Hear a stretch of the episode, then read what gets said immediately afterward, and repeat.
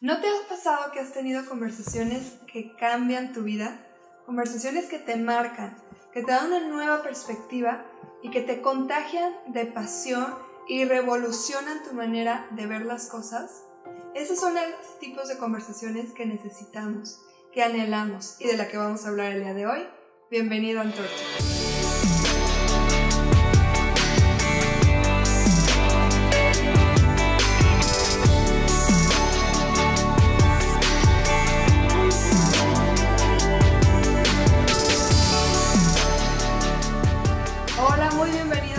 Este es nuestro segundo mensaje.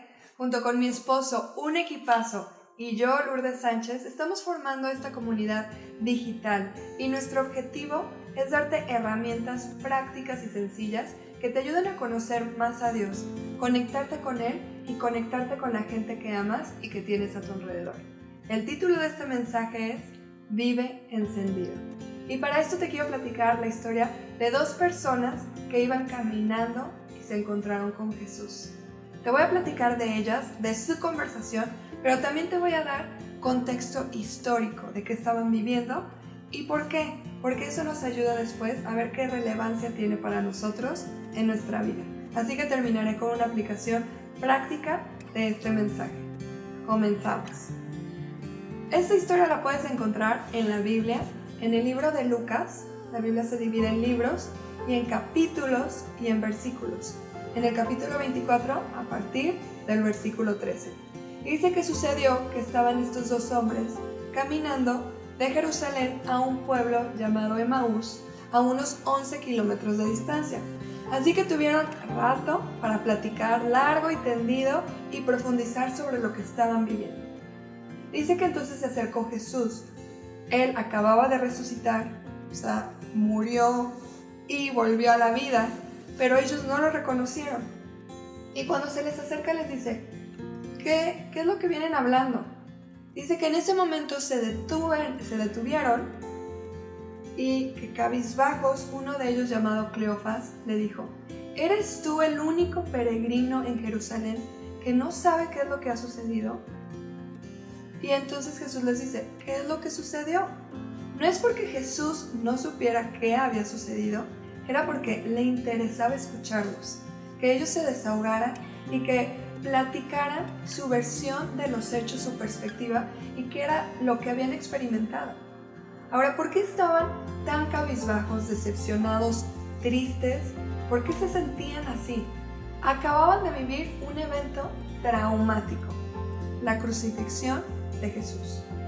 Ahora, quiero que sepan por qué fue este evento tan fuerte para ellos.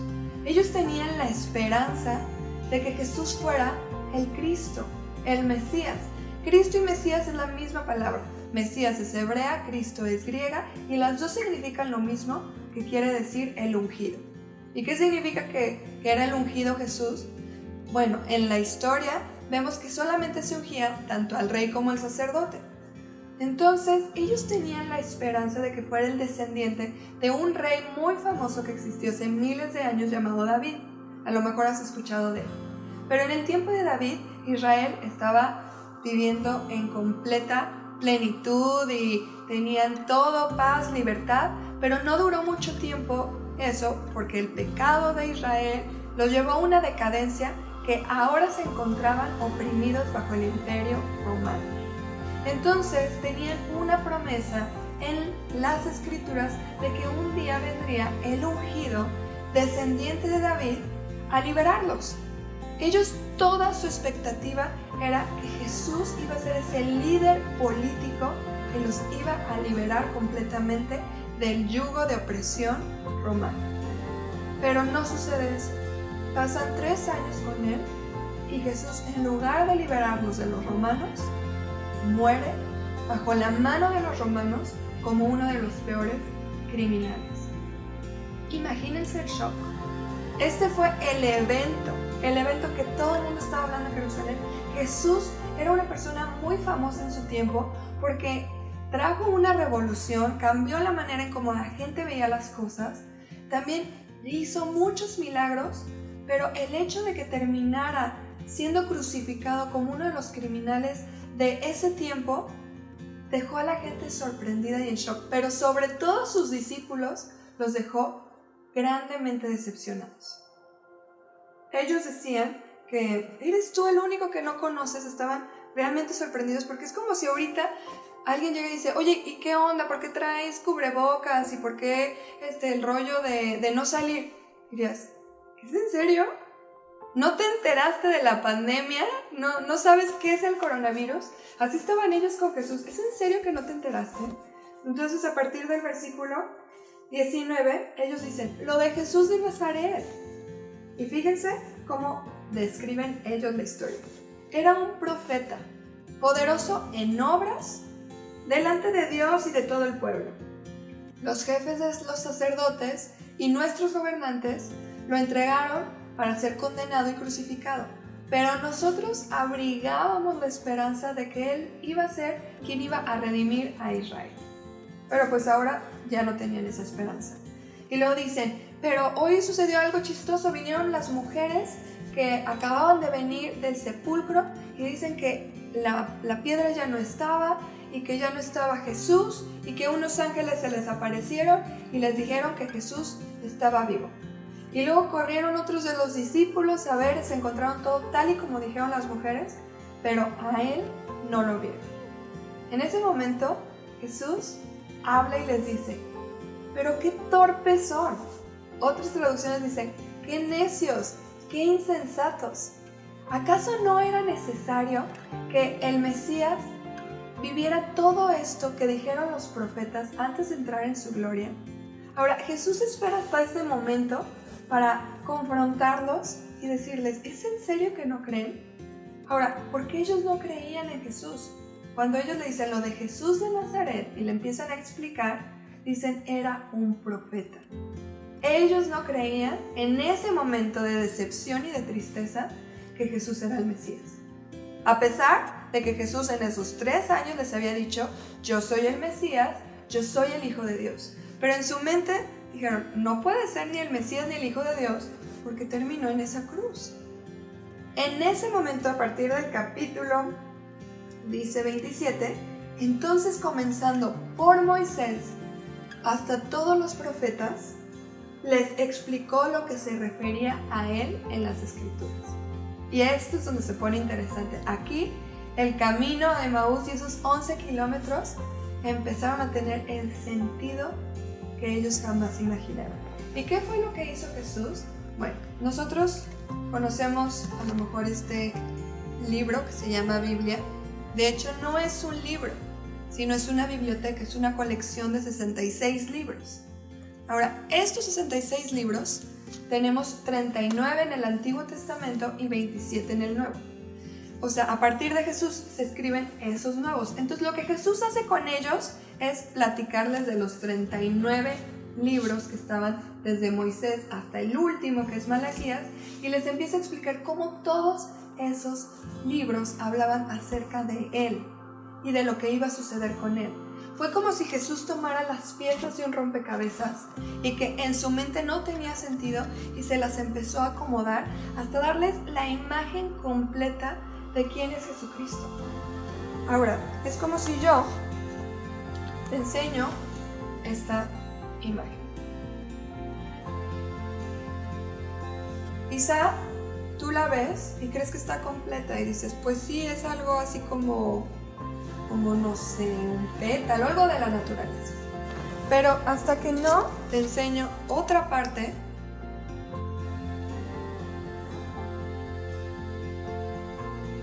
no ves con más claridad de qué se trata pero nos siguen faltando piezas.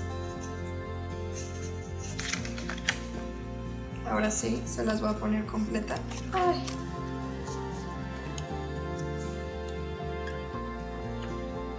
Una vez que te la enseño completa, puedes entender lo que es la imagen.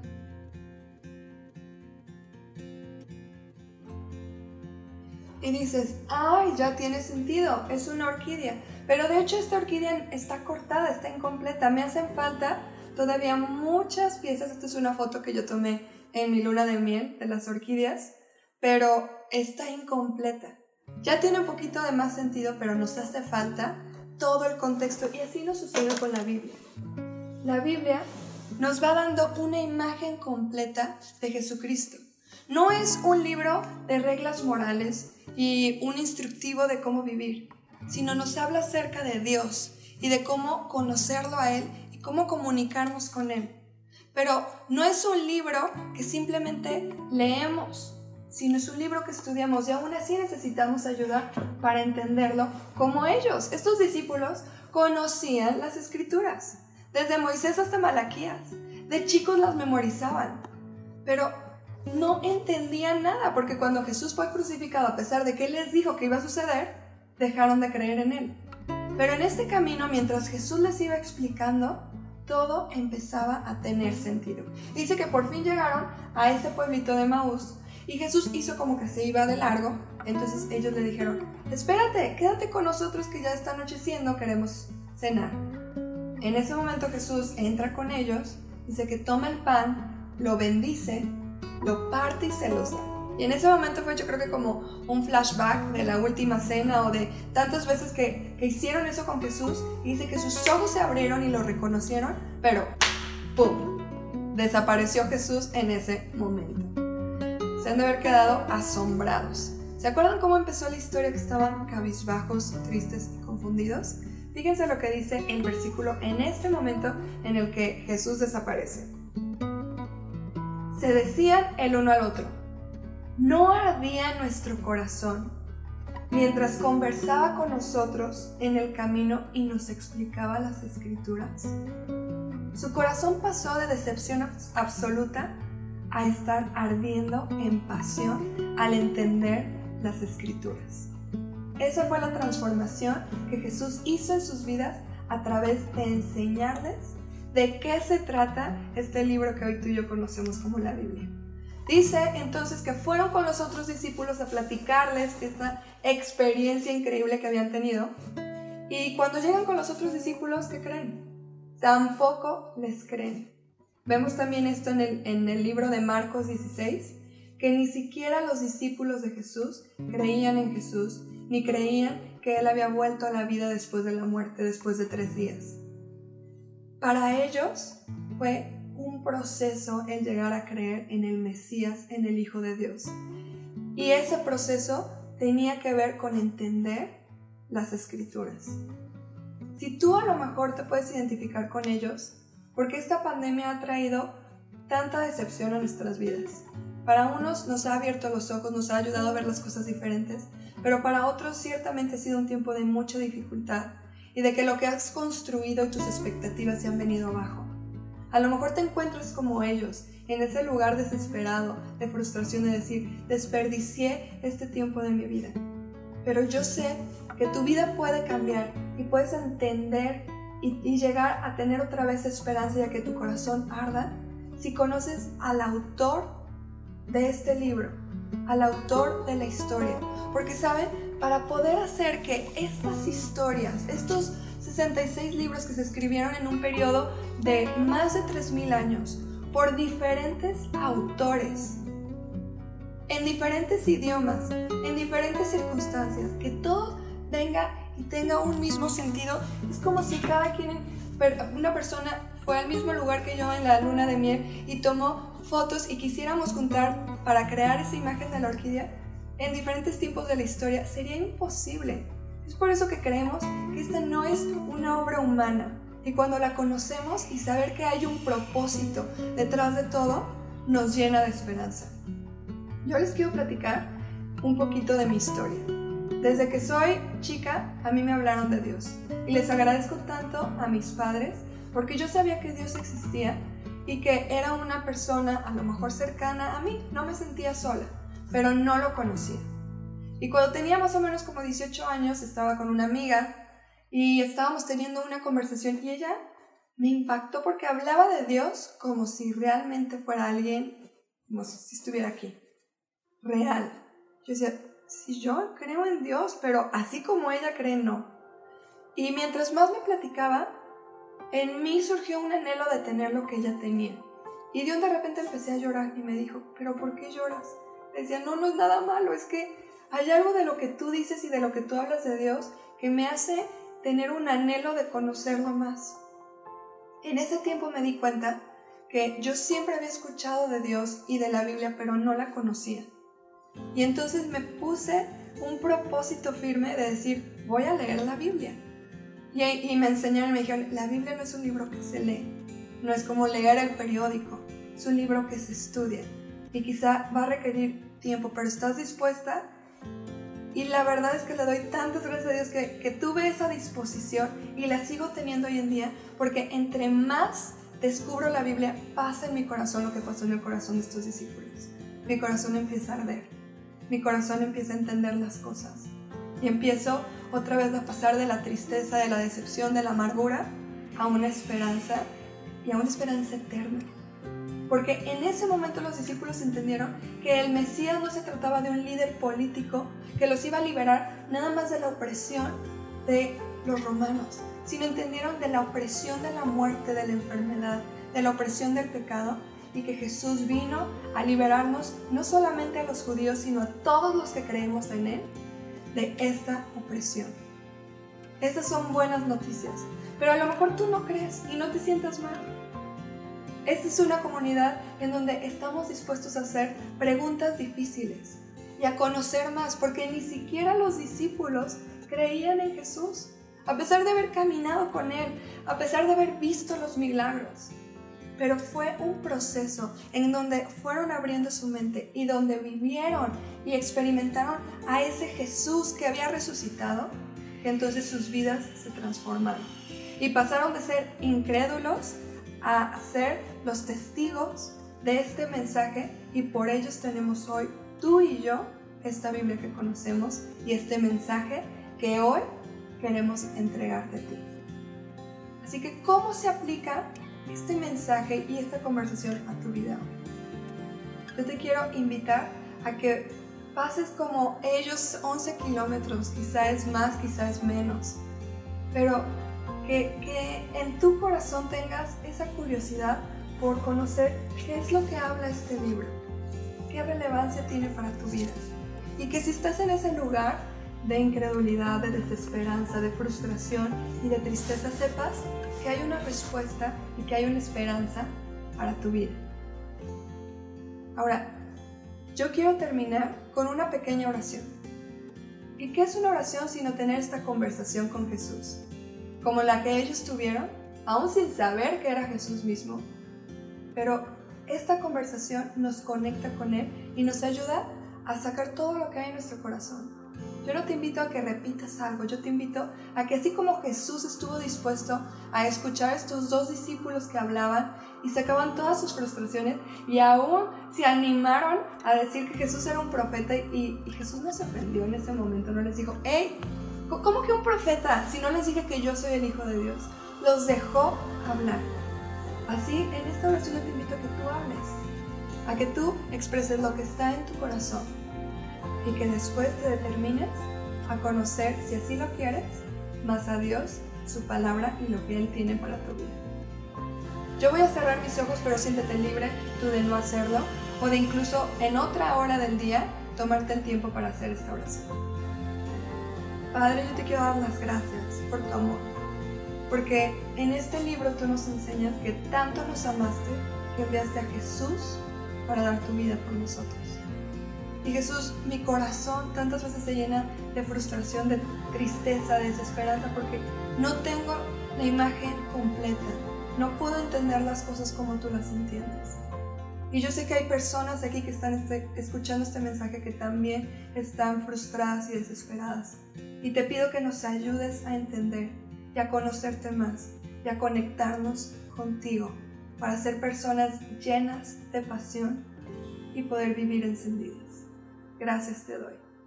Gracias por este, este tiempo que te diste para escuchar el mensaje y te invito a que vivas encendido.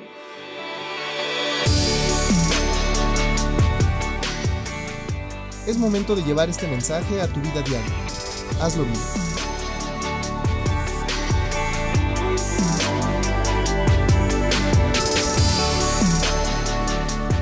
Bienvenido a este bloque de Hazlo Vida. Qué buen mensaje. Felicidades, de verdad. me encantó y yo quiero vivir encendido, yo no sé tú, pero anhelo ese tipo de conversaciones con Dios que enciendan mi corazón por completo y encender a los demás.